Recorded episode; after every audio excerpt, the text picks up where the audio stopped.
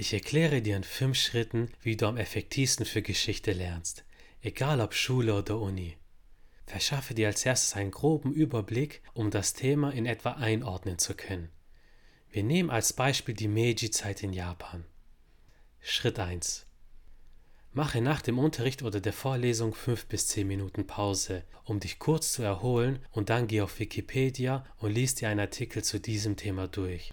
Natürlich dient Wikipedia nicht als umfangreiche Quelle, aber um sich einen groben Überblick zu verschaffen, ist es sehr gut geeignet. Schlage anschließend die Wörter nach, die du nicht verstehst. Besondere Fachbegriffe sind auf Wikipedia manchmal als Link blau markiert. Im Wikipedia-Artikel zur Meiji-Zeit fällt beispielsweise das Wort Meiji-Restauration. Was ist das? Einfach auf den Link klicken oder das Wort googeln. Es ist wichtig, besondere Fachbegriffe oder Eigennamen zu kennen, um das Thema richtig zu verstehen. Schritt 2. Du wirst auf jeden Fall im Unterricht oder in der Vorlesung Texte, Aufsätze, PDS oder Buchseiten zum Lesen genannt bekommen haben. Meistens sind das sehr viele Seiten. Wir nehmen als konkretes Beispiel wieder die Meiji-Zeit. Mal angenommen, dass du zu dem Thema einen 20-seitigen Aufsatz lesen musst. Zunächst liest du den kompletten Aufsatz. Das ist nicht morgen oder übermorgen, sondern heute, an dem Tag, an dem du den Aufsatz bekommen hast. Das ist wichtig, damit du so früh wie möglich einen Eindruck über Inhalt und Umfang des Themas bekommst. Außerdem hast du dich so früh wie möglich der Aufgabe gestellt, was dir das Weiterarbeiten ungemein erleichtert. Ich weiß, man hat keinen Bock, jetzt diesen langen Aufsatz zu lesen, aber du wirst dir später danken, weil du dich überwunden hast. Je länger du nämlich die Arbeit hinauszögerst, desto schwerer fällt es dir, in das Thema reinzukommen. Glaub mir, ich spreche aus schmerzlicher Erfahrung. Schritt 3. Jetzt gibt es zwei Möglichkeiten. Wenn dein Tag sehr voll ist, du noch Vorlesungen bzw. Nachmittagsschule hast oder noch ins Training gehen möchtest, dann befasse dich heute nicht weiter mit Geschichte. Du hast nämlich heute schon sehr viel dafür getan. Zum einen hast du die Vorlesung besucht bzw. an dem Geschichtsunterricht teilgenommen und wurdest mit einem komplett neuen Thema konfrontiert. Zum anderen hast du in Eigenarbeit den Wikipedia-Artikel recherchiert und den langen Text, den du als Hausaufgabe bekommen hast, gelesen. Das sind viele Infos, die erstmal verarbeitet werden müssen. Wenn du jedoch voll im Workflow bist, du dir für den Rest des Tages noch nichts vorgenommen und voll Bock auf das neue Geschichtsthema hast, dann nimm dieses Momentum mit und setze dich nochmals an den Hausaufgabentext. Diesmal bewaffnet mit einem Stift in der Hand und fasse jeden Absatz oder Sinnesabschnitt des Texts zusammen. Denn durch das Zusammenfassen lernt dein Gehirn automatisch das Wichtigste aus dem Text zu extrahieren und das Niederschreiben auf einem Blatt Papier ist ein weiterer Reiz, der beim Lernprozess ungemein hilft. Mach einfach so weit, wie du kommst. Du musst heute noch nicht fertig werden. Schritt 4. Setz dich am nächsten Tag an den Text und beginne, diesen zusammenzufassen.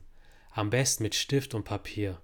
Durch das Tippen auf dem Laptop bleibt zwar auch etwas hängen, aber nicht so effektiv wie das Niederschreiben auf einem Blatt Papier. Wenn du gestern schon mit dem Zusammenfassen angefangen hast, umso besser.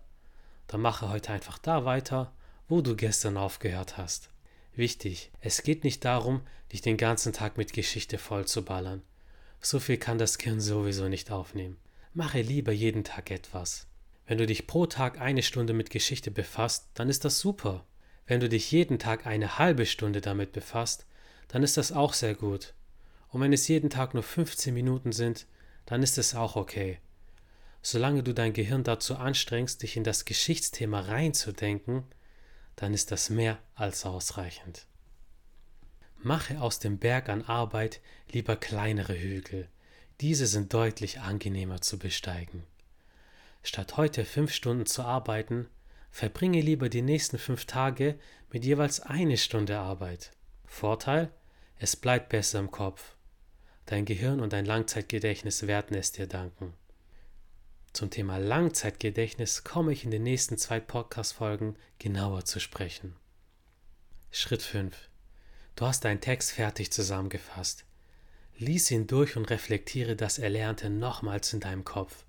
Du hast nun ein gutes Grundwissen über dein Thema und bist für die nächste Unterrichtsstunde bzw. kommende Vorlesung vorbereitet.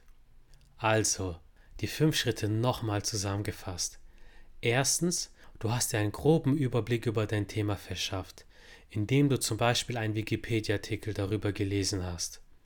Zweitens, du hast den Hausaufgabentext komplett durchgelesen. Drittens, mach eine Pause. Du hast nämlich gut vorgearbeitet. Viertens, beginne damit, den Text zusammenzufassen. Fünftens, lies den zusammengefassten Text durch und mache dir dazu Gedanken. Geschichte kann doch einfach sein, oder nicht? Schreib mir deine Lerntechniken gerne auf Instagram unter dem Hashtag Frag den Senpai. In der nächsten Podcast-Folge sage ich dir, wie du dich am besten für das Geschichtsabitur vorbereiten kannst. Ich gebe dir einen konkreten Lehrplan mit an die Hand, der mir für mein Abitur ungemein geholfen hat. Danke fürs Dabeisein und in diesem Sinne, es hat sich gelohnt, heute aufzustehen. Wir haben wieder etwas Neues gelernt.